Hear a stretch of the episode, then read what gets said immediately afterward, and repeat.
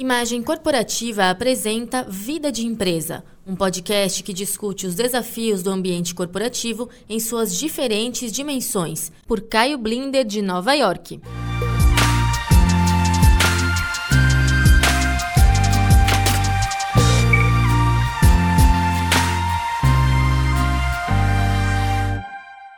Olá! O bilionário Bill Gates, cofundador da Microsoft, Hoje é um venerável senhor de 63 anos, um magnata da filantropia. Na linha de frente das batalhas da Microsoft está Brad Smith, inclusive em bem-sucedidas batalhas de relações públicas, em uma empresa que duas décadas atrás era associada não apenas à inovação, mas também ao bullying no mercado. A Microsoft amargou anos de investigações antitrust e o conglomerado quase rachou devido ao longo julgamento público. Hoje em dia, porém, alvos de investigações governamentais nos Estados Unidos e Europa são empresas como Google, Facebook, Amazon e Apple. Seus produtos e serviços são vorazmente consumidos, mas o mesmo público consumidor expressa indignação fazendo acusações de abuso de poder em práticas como invasão de privacidade e estrangulamento de competidores. A Microsoft escapa do fogo cerrado, embora tenha muitas cicatrizes das batalhas travadas. Ela pagou bilhões de dólares em multas e acordos e, muito importante, precisou engolir lições de humildade. Melhor do que ser rotulada de império do mal, como era comum décadas atrás.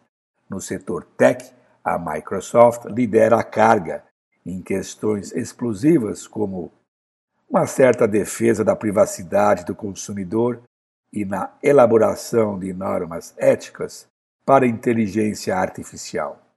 Em contraste a outras empresas do setor, a Microsoft até que tem uma relação mais amigável com governos. A mensagem do presidente da Microsoft, Brad Smith, em sucessivas entrevistas por esses dias é para que o setor seja regulado pelo governo. Os titãs tecnológicos precisam de freios. No alerta de Brad Smith, se as lideranças públicas não atuarem, os gigantes da internet vão rasgar o próprio tecido da sociedade. Para ele, o poder desses titãs tecnológicos ameaça a própria democracia em situações como interferência eleitoral. Esta campanha do presidente da Microsoft faz parte da promoção do seu livro. O título é Ferramentas e Armas: A Promessa e o Perigo da Era Digital. E o título, sem dúvida, reflete um fato simples, excitante e alarmante sobre qualquer tecnologia, em particular a digital.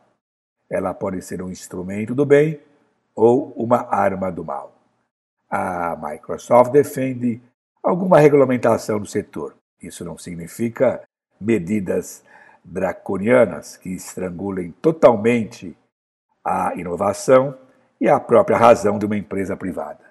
No seu livro, Brad Smith faz uma pergunta essencial: por que um punhado de companhias, inclusive a Microsoft, que coletam os dados, pode decidir sobre o seu destino? Para ele, sem mudanças no status quo, não apenas a democracia estará ameaçada, mas irá se aprofundar uma maciça transferência de riqueza para alguns conglomerados. Até a próxima.